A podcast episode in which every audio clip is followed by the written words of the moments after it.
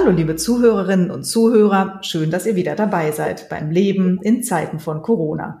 Ich bin Stefanie Ball und dies ist der Podcast des Madame Morgen. Das Thema diesmal Schule in Zeiten von Corona. Heinz-Peter Meidiger ist Präsident des Deutschen Lehrerverbandes und er blickt relativ optimistisch ins nächste Schuljahr nach den Sommerferien. Hallo, Herr Meidiger, schön, dass Sie Zeit haben für ein Gespräch. Gerne. Guten Tag, Frau Ball. Viele Schu Schüler und Schülerinnen waren ja seit Mitte Dezember nicht mehr oder nur tageweise in der Schule. Was wird denn aus denen? Wie geht es denen? Ja, also äh, das ist natürlich äh, eine völlig außergewöhnliche Situation. Also so lange Zeiten ohne Präsenzunterricht äh, und die summieren sich ja jetzt auf. Seit dem letzten Schuljahr hatten wir noch nie. Äh, jetzt haben wir Gott sei Dank die Situation, dass immer mehr äh, Präsenzunterricht wieder möglich ist, entweder als Wechselunterricht oder als vollständiger Präsenzunterricht. Und unsere Lehrkräfte berichten, sie haben noch nie so viel glückliche Gesichter gesehen, dass sie wieder in die Schule dürfen bei unseren äh, Kindern und Jugendlichen.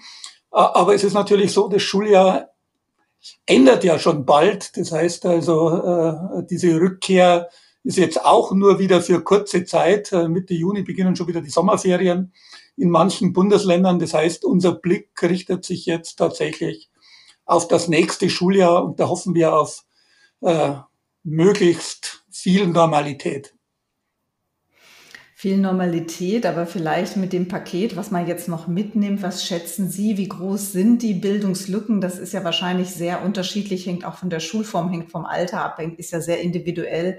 Die Bildungsministerin hat das, glaube ich, mal, spricht von einem Viertel der Kinder und Jugendlichen, die relativ abgehängt sind, die doch Bildungslücken aufweisen. Würden Sie das auch so quantifizieren? Was schätzen Sie, wer ist da wirklich ja abgehängt worden? Wer hat sich einfach ausgeschaltet aus dem Homeschooling?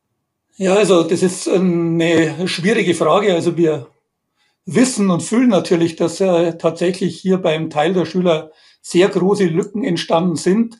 Aber wir haben ja bisher äh, in keinem Bundesland eine systematische Lernstandserhebung gehabt. Teilweise ja auch deswegen, weil die Kinder noch gar nicht in die Schule äh, zurück durften. Man kann so einen Anhaltspunkt haben, wenn man sich anschaut, äh, wie viel Präsenzstunden sind denn ausgefallen. Also ausgefallene Präsenzstunde heißt ja nicht komplett ausgefallene Stunde, sondern sind ja viele dann auch durch äh, Fernunterricht aufgefangen worden. Aber da sind wir in der Spitze etwa bei 900 Stunden, also im besten Fall 300 Präsenzstunden, die weggefallen sind. Äh, bei Abschlussklassen waren es weniger. Auch bei Grundschülern, Förderschülern waren es weniger aber in der Spitze bis zu 900. Und wenn man weiß, ein Schuljahr hat 1200 Stunden, äh, dann weiß man, dass bis zu einem Dreivierteljahr Präsenzunterricht ausgefallen ist, im Schnitt etwa ein halbes Jahr. Äh, und wenn wir jetzt diese Gruppe in den Blick nehmen, äh, die wir da kaum oder nicht erreicht haben, aus welchen Gründen auch immer. Also die Technik teilweise eine Rolle, aber einfach auch deswegen, weil die Kinder zu klein sind, keine elterliche Unterstützung haben, sowieso schon Förderbedarf haben. Äh, dann muss man sagen, äh, haben wir wahrscheinlich eine Schülergruppe, die tatsächlich äh, bis zu einem halben Jahr oder länger Lerndefizite hat. Und das ist natürlich eine Menge. Wie überbrückt man die? Muss es Lernstandserhebungen geben? Sie sagten ja gerade, die hatten wir bislang noch gar nicht. Ähm, wie verfahren wir in den Sommerferien? Da gibt es ja Lernbrücken. Auch da sind ja Gelder bereitgestellt worden. Reicht das alles? Oder werden wir da dieses Päckchen auch noch länger mit uns herumtragen? Also mit uns, also werden die Kinder, die Jugendlichen, die Lehrer, Lehrerinnen das noch länger mit sich herumtragen müssen? Also wie schließen wir diese Lücken wieder und wie lange wird das dauern und wie machen wir das? Ja, also das ist auf jeden Fall jetzt nicht eine, eine Kurzstrecke, sondern das wird eine Langstreckenaufgabe werden. Das, also wenn man sich die Dimension des Problems ansieht, also gehen wir mal davon aus, dass das Bundesbildungsministerium äh, richtig liegt mit seiner Einschätzung, dass das etwa ein Viertel, ein Fünftel äh, der Schülerinnen und Schüler sind, die sehr große Lernlücken haben, äh, dann wird das wahrscheinlich ein ganzes Schuljahr oder vielleicht sogar länger dauern, zwei Schuljahre, äh, um das aufzuholen. Und wie gut das aufgeholt werden kann, hängt natürlich jetzt auch von äh, dem Förderprogramm ab, äh, das hier aufgestellt wird. Der Bund hat ja gesagt, für reine Lernförderung eine Milliarde, für Ausgleich sozialer Defizite eine weitere Milliarde. Äh, die Länder haben bisher wenig getan, da viel draufzupacken. Da ist die Rede äh, von Sommerakademien, äh, von Ferienkursen, teilweise auch von Samstagskursen. Aber das muss man sich mal anschauen. Das sind natürlich auch freiwillige Angebote. Wir haben in der Vergangenheit oft die Erfahrung gemacht, dass die, die es am dringendsten notwendig haben, oft diese freiwilligen Angebote gar nicht wahrnehmen. Das heißt, da ist auf jeden Fall noch eine Menge zu tun. Erstens mal brauchen wir konkrete Auskunft über den Lernstand. Dann äh, brauchen wir äh, ausführliche Informationen über die zur Verfügung stehenden Förderprogramme. Und dann erst können wir auch die Kinder und Jugendlichen und deren Eltern beraten, äh, was hier wohl der beste Weg ist. Ich glaube, ein Teil der Schüler äh, wird auch ein Zusatzjahr brauchen. Also ein Zusatzjahr, das nicht äh, als Wiederholungsjahr gerechnet wird, wo man vielleicht auch ein intelligentes Wiederholen macht, wo man auf die Lücken speziell eingeht, nicht den normalen Stundenplan durchläuft. Äh, aber um denen das raten zu können, wie gesagt, brauchen wir auch Informationen über den Lernstand. Gibt es denn solche Möglichkeiten eines intelligenten Wiederholens, wie Sie das gerade skizziert haben? Machen das Schulen schon? Gibt es solche Programme?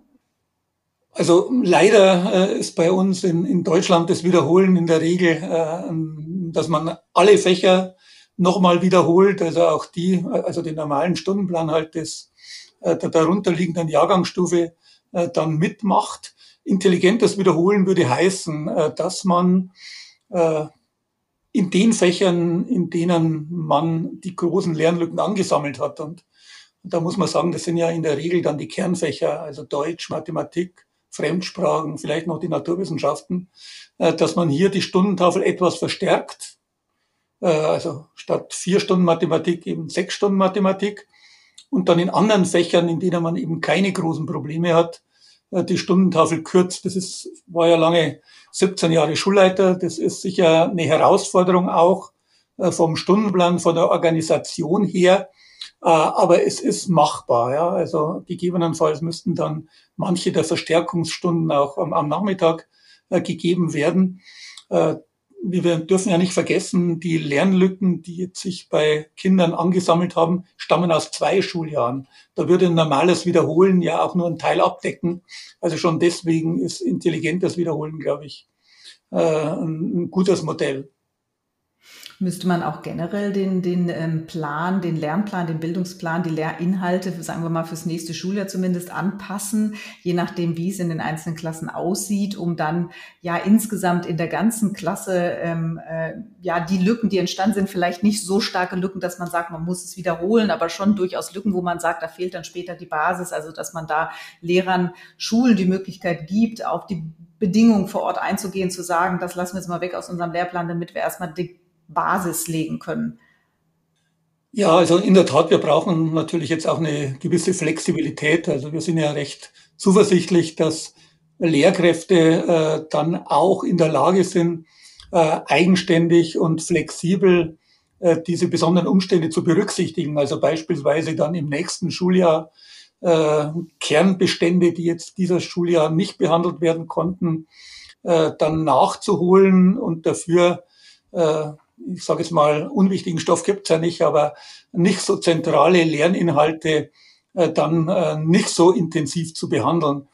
Äh, das stößt allerdings an Grenzen. Also äh, wenn, wenn wir dann so Fächer uns ansehen wie Mathematik, wo sozusagen ein äh, Gebiet auf dem anderen aufbaut und äh, wo man äh, nicht so einfach etwas weglassen kann, weil das äh, bei der nächsten Stufe, bei der nächsten Lernstufe in der nächsten Jahrgangsstufe dringend gebraucht wird, äh, da stößt das an Grenzen. Ja, auch bei Fremdsprachen kann man ja nicht sagen, okay, den Grammatikteil lassen wir jetzt einfach weg. Äh, in dem ein oder anderen Nebenfach wird das einfacher gelingen. Also ich glaube schon, dass wir nicht alles innerhalb des Unterrichts ausgleichen können, sondern diese Zusatzförderung, die dann beispielsweise am Nachmittag erfolgt, äh, doch auch dringend brauchen. Allerdings stellt sich da natürlich immer die Personalfrage, woher kommt das zusätzliche Personal? Wäre G9, also die Rückkehr tatsächlich flächendeckend zum neunjährigen Gymnasium, wenn wir jetzt vom Gymnasium reden, als einer der Schulformen eine Lösung? Wäre jetzt, würden Sie sagen, der Zeitpunkt gekommen und zu sagen, jetzt switchen wir endgültig und für alle Gymnasien deutschlandweit wieder auf G9 um? Es liegt tatsächlich äh, da in dieser Umstellung auf G9, die ja in vielen Bundesländern äh, entweder schon beschlossen ist oder geplant ist, äh, liegt natürlich eine Möglichkeit, äh, zusätzliche Zeitfenster zu gewinnen und Stress rauszunehmen. Äh, ob man äh, jetzt äh, schneller umstellen kann auf äh, G9, äh, ist die Frage. Aber wir haben natürlich auch Länder wie Baden-Württemberg, die ja immer noch äh, einen Großteil der Gymnasien äh, den Wechsel nach G9 sozusagen unmöglich machen. Nur wenigen Gymnasien diese Chance eingeräumt haben, jetzt da umzudenken und zu sagen, äh, wir äh, eröffnen Schulen in breiterem Umfang die Möglichkeit, ins G9 zu wechseln und dadurch vielen Schülerjahrgängen ein Jahr länger zu ermöglichen, ist, glaube ich, eine gute Möglichkeit. Äh, so kurz vor Schluss, ob man das noch machen kann. Also ob man jetzt in, in der elften Klasse dann sagt, jetzt machen wir zwei Jahre länger, ist eine andere Frage. Aber grundsätzlich ist das mit Sicherheit eine Möglichkeit, um hier zu reagieren, aber natürlich nur begrenzt aufs Gymnasium.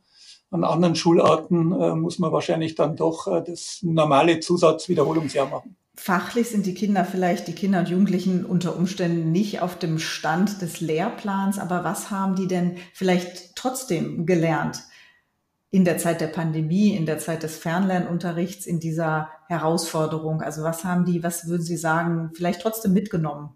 Fachlich in der festen Überzeugung, äh, dass äh, unter Umständen die Pandemie, nicht auf dem Stand äh, des ja, Lehrplans, ich sagen, auch bestimmte trotzdem? Kompetenzen, Persönlichkeitsentwicklung, Eigenständigkeit von Schülern auch befördert hat, positiv verstärkt hat. Also es sind verschiedene Dinge. Das eine, äh, was übrigens auch natürlich äh, vor allem Lehrer betrifft, äh, wir haben natürlich viel dazugelernt, sowohl Schüler als auch Lehrkräfte bei der Nutzung digitaler Tools, bei den Möglichkeiten, die da stecken, Vernetzung, Kollaborationsmöglichkeiten, die, die Möglichkeiten auch Kontakt zu pflegen, Kommunikation aufrechtzuerhalten. Äh, wir haben aber natürlich auch äh, gestärkt äh, sozusagen das Verantwortungsgefühl füreinander. Alle in der Schule müssen an einem Strang ziehen, was Gesundheitsschutzmaßnahmen betrifft. Jeder ist auf den anderen angewiesen. Die Verantwortung für ältere Kinder tragen Masken, nicht weil sie selber sich besonders gefährdet fühlen, sondern weil sie ihre Großeltern, ihre Eltern schützen wollen. Also da hat sich auch viel getan und die Eigenständigkeit von Schulen, glaube ich, äh, ist auch gestärkt worden. Also äh, die jetzt gesehen haben, wer sich äh, da sozusagen selber auf den Weg gemacht hat, alle an der Schule, Schüler, Eltern und Lehrkräfte, die sind besser gefahren als die, die auf die Anweisungen von oben gewartet haben. Also ich glaube schon, dass es auch positive Effekte gibt, ja. Und, und nicht zuletzt natürlich die Erfahrung, es gibt Dinge, die man nicht vorherplanen kann und die dann ja existenziell sind. Also so eine, es ist ja eine Naturkatastrophe eigentlich. Äh, äh, mit denen waren ja viele Kinder, auch Erwachsene bisher nie konfrontiert. Äh, und dass man hier von heute auf morgen dann plötzlich ja ganz andere Bedingungen hat und sich auf die einstellen muss. Ich glaube, auch das ist eine wichtige Erfahrung, die Kinder ins spätere Leben, wir alle ins spätere, in, ins, äh, in die nächsten Jahre mitnehmen werden. Ist auch der Wert der Bildung gestiegen, dass man erkannt hat, ohne Schule, und zwar Schule als Präsenzort, als Ort, wo man zusammenkommt, als Ort, wo wo ein, äh, eine Lehrkraft vorne steht, die was erklärt, die ich auch immer wieder fragen kann, die auch an meinem Tisch vorbeikommt. Also ist vielleicht auch diese Wertschätzung der Schule. Sie sagten ja auch eingangs, Lehrkräfte hätten ihn zurückgemeldet. Sie hätten noch nie so fröhliche Schüler gesehen, die endlich wieder in die Schule kommen. Das war ja früher eher nicht der Fall. Also hat man die Wertschätzung für Bildung, die Wertschätzung für die Schule als Präsenzort und den Lehrer als Präsenzperson vielleicht auch zu schätzen gelernt? Ja, bin ich, also da bin ich der ganz festen Überzeugung. Also wir, wir haben gesehen, natürlich haben wir gesehen, äh, also was für Defizite wir bei der Digitalisierung äh, unserer Bildungseinrichtungen haben.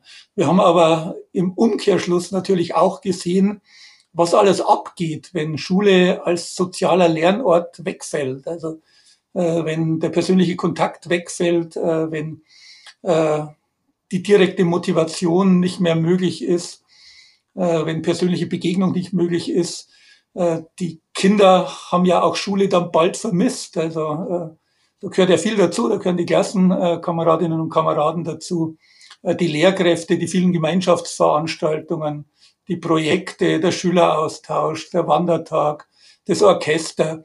Ist ja alles weggefallen.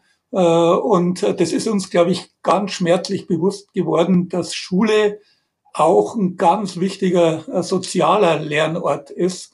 Äh, die Lerndefizite, glaube ich, die können wir leichter ausgleichen als diese sozialen und psychologischen Defizite und, und Schäden, die da auch verursacht worden sind. Die sind nicht so leicht aufzuholen. Da sind ja auch die Alarmrufe gerade in den letzten Wochen größer geworden von verschiedenen Seiten. Würden Sie das auch so fürchten und sehen, dass viele Kinder und Jugendlichen ja vielleicht nicht gerade in eine Depression, aber doch äh, im äh, unter ja großen psychischen Druck ähm, hatten oder ähm, ja unter der Einsamkeit gelitten haben. Also wie, wir haben ja jetzt viel über das Fachliche gesprochen. Wie würden Sie denn, was würden Sie denn fürchten, wie der psychische Druck oder die Leiden halt waren bei den Jugendlichen. Also wie stark sind die betroffen im Vergleich vielleicht zur arbeitenden Bevölkerung, die ja weiter gearbeitet hat, vielleicht dann aber nur im Homeoffice, aber natürlich anders damit umgehen konnte. Ja, also äh, ich, ich glaube, das ist, äh, man muss sich äh, die Situation jedes einzelnen Kindes ansehen und äh, in so einer schwierigen Lage, ja, wo ja auch große Unsicherheit und Ängste da sind, ist, glaube ich, ganz besonders wichtig, dass Kinder und Jugendliche Ansprechpartner haben, äh, also in erster Linie natürlich die Eltern, äh, vielleicht ihre Geschwister, äh, um diesen enormen Druck und diese Unsicherheit aufzufangen. Ich glaube, sehr viele Kinder und Jugendlichen, da ist es auch gelungen und gelingt es. Die, die haben sozusagen auch den sicheren Schoß der, der Familie. Aber wir haben eben auch die Gruppe, die diese Unterstützung nicht hat, aus welchen Gründen auch immer, weil die Eltern beide ähm, nicht greifbar sind, berufstätig sind, äh, weil, äh, weil es sich äh, um, um, um Kinder handelt, äh, die in, in Rumpffamilien leben, äh, vielleicht Scheidungsweisen sind oder was weiß ich. Äh, die leiden natürlich besonders äh, und bei denen, äh, glaube ich, könnten tatsächlich auch äh, äh, tiefgreifendere Schäden auftreten, wenn wir hier nicht besonders draufschauen. Die Kinderpsychologen und die äh, Kinderärzte haben ja schon darauf hingewiesen, äh, dass wir das dann jetzt auch genauer in den Blick nehmen müssen. Hätte man Kinder und Jugendliche mehr in den Blick nehmen müssen, auch früher in den Blick nehmen müssen? Ist das politisch zu wenig gelungen? Im Nachhinein gesehen ist natürlich nicht alles rund gelaufen. Ich glaube, es war schon richtig, dass man am Anfang der Pandemie und dann auch als äh, dran ging um den Schutz und um Impfungen, vor allem die Älteren in den Blick genommen hat, äh, bei denen es ja dann oft auch ein erheblich höheres Risiko gab, äh, schwer zu erkranken beziehungsweise dran zu sterben. Äh, aber das, äh, das, wir haben trotzdem, glaube ich, in der Gesellschaft zu spät entdeckt, wie wichtig Schule ist. Also die Politik hat es zu spät entdeckt, wie wichtig Schule ist für Kinder, für Jugendliche. Äh, man hat am Anfang vor allem auf die Wirtschaft gestarrt, also äh, große Förderprogramme gemacht, äh, Kurzarbeitergeld, das war alles äh, okay, aber man hat sich zu spät überlegt, was können wir tun, um Schulen länger offen zu halten beispielsweise. Äh, also in anderen Ländern haben ja teilweise dann hat man Wirtschaftsleben runtergefahren, um Schulen offen zu halten, also um sozusagen dadurch Inzidenzen zu drücken äh, und Schulen offen halten zu können. In Deutschland äh, waren zunächst mal die Schulen ganz hinten dran und das war mit Sicherheit ein Fehler. Was würden Sie denn sagen in Sachen Digitalisierung? Äh, sind wir da einen Schritt vorangekommen oder sind trotzdem noch große Baustellen da? Ich würde beides sagen. Also wir sind einen großen Schritt vorangekommen, aber es sind immer noch äh, äh große Baustellen da. Also äh, vor kurzem habe ich mal gehört äh, in, einem, in einer Online-Veranstaltung, wie eine Lehrkraft gesagt hat, wir haben einen Riesensprung nach vorne gemacht bei der Digitalisierung. Wir sind jetzt im Jahr 2000 in Deutschland. Ja. Also das würde heißen, wir haben noch 20 Jahre aufzuholen. Ich weiß nicht, ob es so schlimm ist, aber es zeigt natürlich die Größe des Problems. Also es hat einen Digitalisierungsschub gegeben, ohne Zweifel. Äh, aber es ist noch sehr viel zu tun. Und äh, gerade was jetzt Schule betrifft, äh, die Technik ist ja nicht alles. Also äh, wir haben jetzt viel dazugelernt, wie man digitale Tools, Videokonferenzsysteme nutzt. Äh, wir haben auch gesehen, was alles an Ausstattung noch aussteht. Äh, aber äh, was noch in den Anfängern steckt, ist, wie nutze ich denn diese digitalen Medien dann auch für einen guten Fachunterricht? Das kann ja nicht einfach sozusagen der bisherige Unterricht sein, aber halt mit digitalen Medien, sondern da muss ich auch anders äh, vorgehen. Unterrichtsvorbereitung, Digitalisierung. Also das, da stecken wir sicher noch in den Anfängern. Ist auch ein großes Thema natürlich für die Lehrerfortbildung in den nächsten Jahren. Unsere Vorstellung ist, Präsenzunterricht, haben wir ja gesehen, ist das Wichtigste, aber eben in Zukunft äh, digital gestützter Präsenzunterricht, also sozusagen die Vorteile des einen mit den Vorteilen des anderen äh, zu verbinden und vielleicht sogar so ein Zukunftsszenario kann man gerade in der Oberstufe von Schulen oder an beruflichen Schulen äh, sogar einen kleinen Teil des Unterrichts in Zukunft weiter in Distanzform machen, weil er ja auch eine hohe Flexibilität hat. Man kann externe Experten äh, viel leichter einbinden als in den Präsenzunterricht und vieles mehr. Man kann auch kollaboratives Arbeiten äh, zwischen Schülern äh, gut äh, ermöglichen. Also vielleicht ist die Stundentafel zumindest bei älteren Schülern in, Schule, äh, in Zukunft 20 Stunden Präsenzunterricht und was weiß ich, 10 Stunden Distanzunterricht äh, durchaus möglich um in die Normalität zurückkehren zu können, sind die Impfungen ja sehr wesentlich. Ähm, sollte, auch diese Diskussion ist ja jetzt schon begonnen worden, sollte vielleicht nach den Sommerferienwenden für auch unter äh, 15-Jährige, also von 12 bis 15-Jährigen Impfungen ähm, zugelassen sein, sollte dann an Schulen geimpft werden, wäre das eine Möglichkeit. Und aber dann, wie geht man dann damit um, dass man dann einen Teil geimpfter und einen Teil ungeimpfter Schüler an den Schulen oder sogar in den Klassen hat. Es ist ja nach wie vor eine freiwillige Angelegenheit, betrifft ja auch die Schulen. Also sollte man an Schulen impfen und wie geht man dann damit um in dem Konflikt geimpft, nicht geimpft? Wie bringt man dann die Gruppen da zusammen? Also die, die, die große Hoffnung ist natürlich, äh, dass auch demnächst äh, und bald Kinder und Jugendlichen Impfangebot äh, unterbreitet werden kann. Ja, also derzeit sind wir ja noch äh, dabei, äh, überhaupt äh, Erwachsenen Impfangebot äh, machen zu können. Ja, wir sind noch nicht mal durch mit der Priorisierungsgruppe 3. Also nicht mal alle Lehrkräfte an, an weiterführenden Schulen zum Beispiel haben bisher ein, ein Impfangebot bekommen. Äh, aber das Ziel muss sein, dass alle, die sich impfen lassen wollen, auch ein Impfangebot bekommen und selbstverständlich auch Kinder und Jugendliche. Aber das wird dauern. Also wir haben sind derzeit äh, dabei, sozusagen in Deutschland äh, für 12- und 15-jährige Impfstoffzulassung zu erteilen. Ist noch nicht erteilt, wird aber wahrscheinlich in den nächsten Wochen erfolgen. Es ist aber überhaupt noch nicht absehbar, wie das mit unter 12-Jährigen, wann da zugelassene Impfstoffe äh, da sind. Und das heißt, wir werden noch weit ins nächste Schuljahr hinein ein Nebeneinander an Schulen haben von ungeimpften und, und geimpften. Das werden wir immer haben, aber von ungeimpften, die eigentlich geimpft werden wollen und Geimpften. Äh, und während dieser Zeit, also wo wir Ungeimpfte haben, die eigentlich noch auf die Impfung warten und Geimpfte, äh, müssen wir nach wie vor äh, hohe Hygiene, Schutz und Gesundheitsschutzmaßnahmen an Schulen machen, weil wir eben die sozusagen unverschuldet Ungeimpften auch schützen müssen. Das heißt also Maskenpflicht oder auch Schnelltestungen regelmäßige werden wahrscheinlich auch Bestandteil des Schulalltags im nächsten Jahr sein, auch wenn vollständiger Präsenzunterricht wieder möglich ist.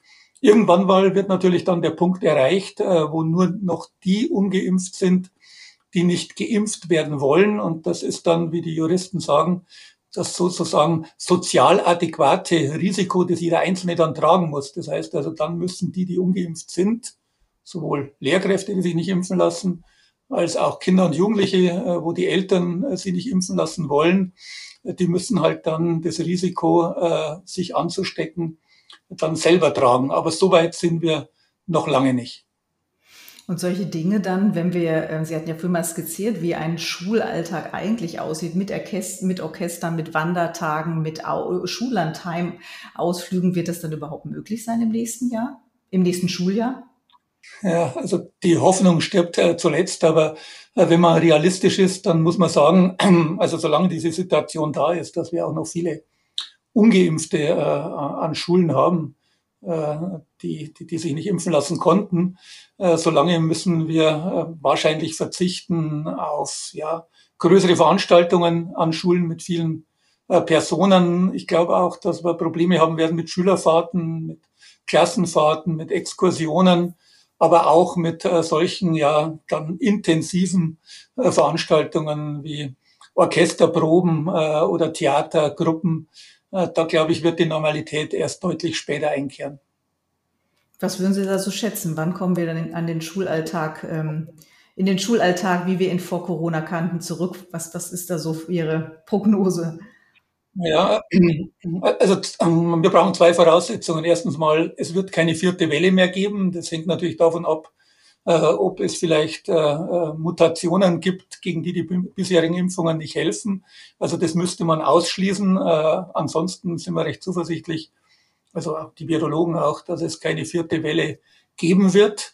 Das ist die eine Voraussetzung. Andere Voraussetzung, wie schnell kommen wir voran mit den Impfungen auch von Kindern und Jugendlichen. Wenn ein Impfstoff auch für unter Zwölfjährige äh, im Sommer oder Herbst vorhanden ist, dann kann ich mir vorstellen, dass in der zweiten Hälfte des nächsten Schuljahres äh, dann doch auch, äh, ja, man muss immer sagen, Gänsefüßchen, Normalität in stärkerem Maße an den Schulen einkehren wird. Gibt es Zahlen über die Impfquoten unter Lehrern, unter Lehrkräften? Wird sowas mal abgefragt, erhoben oder bleibt, es ist ja eine private Angelegenheit? Ja, also das ist die ganz große Frage, die uns bisher auch äh, kein Bundesland äh, und kein Bildungsministerium beantworten konnte, teilweise, weil sie die Zahlen wahrscheinlich noch nicht haben, aber teilweise auch deswegen, weil die, äh, die Impf, äh, Impfungen ja noch laufen. Also äh, die erste Impfung äh, ist wohl äh, durch bei der Priorisierungsgruppe 2, also das sind die Lehrkräfte an Grundschulen und Förderschulen sowie die Kita-Erzieherinnen, da äh, müsste die Erstimpfung abgeschlossen sein. Aber auch da haben wir keine genauen Zahlen. Das liegt auch daran, äh, dass äh, äh, so unterschiedliche Orte der Impfungen gibt. Also es gibt in München beispielsweise ein Impfzentrum, das extra eingerichtet worden ist für Grundschullehrkräfte, Förderschullehrkräfte, Kita-Erzieherinnen. Da haben sich etwa ein Drittel impfen lassen. Wir wissen aber nicht, wie viele haben sich impfen lassen, sozusagen da, wo sie wohnen, also außerhalb Münchens. Wie viele sind zu ihren Hausärzten gegangen? Also es ist eine schwierige Geschichte. Wir schätzen, äh, dass die Impfbereitschaft unter Lehrkräften sicher nicht niedriger ist als in anderen Berufsgruppen eher höher.